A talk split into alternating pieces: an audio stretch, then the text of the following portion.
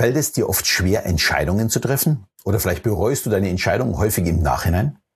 Ja, dann herzlich willkommen im Club. So geht es sehr vielen Menschen und es ist eher der Normalzustand. Und ich möchte dir heute einen Weg zeigen, der dir hilft, die richtige Entscheidung aus deiner Sicht zu treffen. Und ich verspreche dir, das ist wirklich einfach. Zuerst möchte ich dir mal die Angst vor Entscheidungen nehmen. Kein Mensch trifft immer die richtigen Entscheidungen. Wenn das so wäre, könnte diese Person ja in die Zukunft ziehen. Es ist also nur möglich für das Jetzt die richtige Entscheidung zu treffen. Ob es dann tatsächlich im Nachhinein rückblickend die richtige Entscheidung war, das kann keiner voraussagen. Außerdem ist mir wichtig, dass du verstehst, dass auch falsche Entscheidungen gut sein können. Man gewinnt zum Beispiel neue Erfahrungen, man lernt daraus. Und vielleicht ergibt sich daraus auch eine ganz neue Möglichkeit. Kleines Beispiel, äh, um zu verstehen, was ich meine. Unsere Tochter Miriam hat im letzten Jahr ein paar hundert Acrylmalsets gekauft zum Weiterverkaufen. Für uns damals eine super Idee, weil wenn jemand auf Amazon die Farben kauft, dann ist das gleichzeitig auch Werbung für ihre Malkurse und ja, Käufer von Acrylfarben sind auch nun mal potenzielle Kunden für sie. Die Idee ist also gar nicht so schlecht. Das Dumme ist nur, dass die Angebote in dem Bereich im letzten Jahr deutlich mehr wurden und die Preise gleichzeitig sehr gefallen sind. Man bekommt die Farben ja kaum noch zum Selbstkostenpreis über Amazon wieder los. Vom Aufwand äh, ganz zu schweigen. Jetzt kann man natürlich sagen, was für ein eine Entscheidung. Ihr wisst, was ich meine. Aber sie hat dadurch einen Partner gewonnen, der genau das Business macht, wo Miriam nicht ihre Stärken sieht. Außerdem haben wir neue Ideen, was man mit dem Malsitz jetzt noch machen kann, beziehungsweise wie man damit auch wirklich noch Geld verdienen kann. Vielleicht wären diese Ideen gar nicht gekommen, ohne der schlechten Entscheidung vorher. Also ganz wichtig, auch wenn es so aussieht, dass eine Entscheidung schlecht war, mal einfach den Nutzen daraus suchen, wie man trotzdem davon profitieren kann. Und aus dieser Sicht betrachtet gibt es überhaupt keine falsche Entscheidung mehr. Es sind nur Richtungsänderungen und je nachdem, wie flexibel du bist, ich bin, umso weniger falsch kann eine Entscheidung sein. Stell dir vor, du bist im Restaurant. Du kannst dich nur schwer entscheiden, was du nimmst. Und am Ende nimmst du die 27 mit allen. Alle anderen am Tisch haben was anders genommen. Das Essen kommt und alles ist super, äh, lecker, nur dein schmeckt irgendwie überhaupt nicht. Klar kannst du dich jetzt ärgern und deinen Teller wegschieben und nicht mehr weiter essen. Und wenn du es doch isst, bist du satt, was ja das Ziel eines Restaurantsbesuchs ist. Wenn du es nicht isst und am nächsten Morgen haben alle anderen Durchfall, nur du nicht, hast du doch die richtige Entscheidung getroffen. Wenn du im Anschluss noch woanders hinfährst, um was zu essen und dort die Liebe deines Lebens kennenlernst, dann war die falsche Entscheidung die beste Entscheidung deines Lebens. Es ist also überhaupt keine falsche Entscheidung, sondern nur der Weg, äh, im Anschluss, der hat sich dadurch geändert. Klar könnte sich auch dieser Weg als sehr schlecht anfühlen.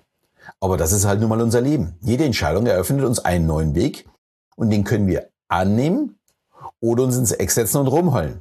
Dieses Rumheulen, dass man immer Pech hat mit seinen Entscheidungen, das bringt einen nicht weiter. Wir haben beispielsweise auf einem altertümlichen Weihnachtsmarkt vor, ich schätze mal so 10, 12 Jahren, mal einen Schneeball gekauft. Also nicht Schnee, sondern so eine Süßigkeit. Hat super lecker ausgesehen. Nur als ich rein bis, dachte ich mir, mir fallen alle Zähne aus. Das war ein Teig, der offensichtlich im Mittelalter hergestellt wurde. Also den, den ich reingebissen habe, der wurde schon im Mittelalter hergestellt. Und ich bin der Meinung, der war nicht zum Verzehr geeignet. Im ersten Moment war ich natürlich sauer. Das Ding hat 5, 6 Euro gekostet. Aber wir hatten im Anschluss so viel Spaß damit äh, als Familie, dass wir auch heute noch mit unseren Kindern darüber lachen, wenn wir wieder irgendwo dieses ungenießbare Teil sehen. Es gibt es tatsächlich immer wieder und wie es auch gesagt worden, manche finden es tatsächlich lecker. Das Geld war rausgeschmissen, aber das Erlebnis haben wir für immer. Und ja, das wäre uns mit was Leckerem mit Sicherheit nicht passiert. Jetzt habe ich aber genügend darüber gesprochen, dass schlechte Entscheidungen auch gut sein können. Jetzt möchte ich dir natürlich auch Tipps geben, wie du deine Trefferquote erhöhst. Hier muss man erstmal unterscheiden in Kopf- und in Bauchentscheidungen. Jeder kennt wahrscheinlich den Weg über eine Pro- und Kontraliste. Es ist sicher nicht verkehrt, wenn man sich ausreichend Gedanken macht. Ich würde das äh, zusätzlich noch unter Zeitdruck machen, sonst kommt man nie äh, irgendwo zum Ende und man entscheidet sich dann letztendlich nie. Ich würde die einzelnen Punkte am Ende auch noch bewerten, wie wichtig das mir jeder Punkt ist. Das ist tatsächlich eine Kopfentscheidung. Äh, das ist übrigens auch ein ganz guter Tipp beim Vergleich von so Bewertungsportalen. Der Leistungssieger muss nicht unbedingt für einen selbst der Leistungssieger sein. Hier muss man ein bisschen aufpassen, was eigentlich bewertet wird. Ich habe beispielsweise erst kürzlich einen Test gesehen, äh, von E-Autos verglichen wurden und das Hauptkriterium war die Reichweite.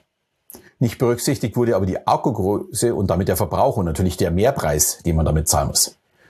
Der Test war also in meinen Augen vollkommen sinnfrei Und bei einer solchen Anschaffung würde ich mir erstmal Gedanken machen, wie nutze ich das, was ich denn kaufen möchte. Dann kann ich auch die Dinge anders bewerten. Und zwar so bewerten in dem Sinne, was mir wichtig ist. Wenn ich viermal im Jahr mit dem Wohnwagen quer durch Europa fahre, dann würde ich mir sicher kein E-Auto äh, nach dem jetzigen Stand kaufen. Wenn ich aber Pendler bin und jeden Tag 200 Kilometer auf der Straße verbringe, würde ich mir auf jeden Fall eins zulegen, weil ich mir viel Geld sparen könnte. Beide Entscheidungen können also Sinn machen oder eben auch nicht für dasselbe Produkt. Das wären für mich klare Entscheidungen. Für die würde ich auch nicht äh, ja, meine Methode verwenden, die ich jetzt dann auch gleich erklären werde. Weil es ist eine Kopfentscheidung. Ich kann mir meinen Nutzen und meine Kosten vorher ausrechnen. Wenn auf mich aber beides zutreffen sollte, also ich viermal im Jahr im Wohnwagen unterwegs bin und 200 Kilometer pendle, wäre dann auch zu überlegen, was wird sich, beziehungsweise was könnte sich denn in der Zukunft ändern? Vielleicht sind die Kinder groß und man möchte die nächsten Urlaube auf einem anderen Kontinent verbringen. Dann bringt mir das Auto wenig. Es gibt also viele Wege und nicht nur gut oder schlecht. Aber jetzt kommen wir zu meiner Lieblingsmethode. Die hat mir vor vielen Jahren mein lieber Kollege Thomas gezeigt.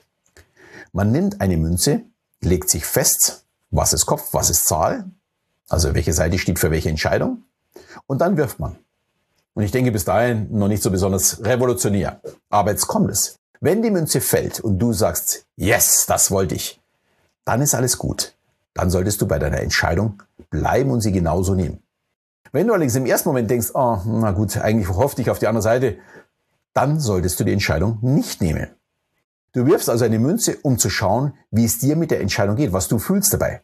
Es ist also eine Bauchentscheidung. Eine Entscheidung aus deinem Unterbewusstsein.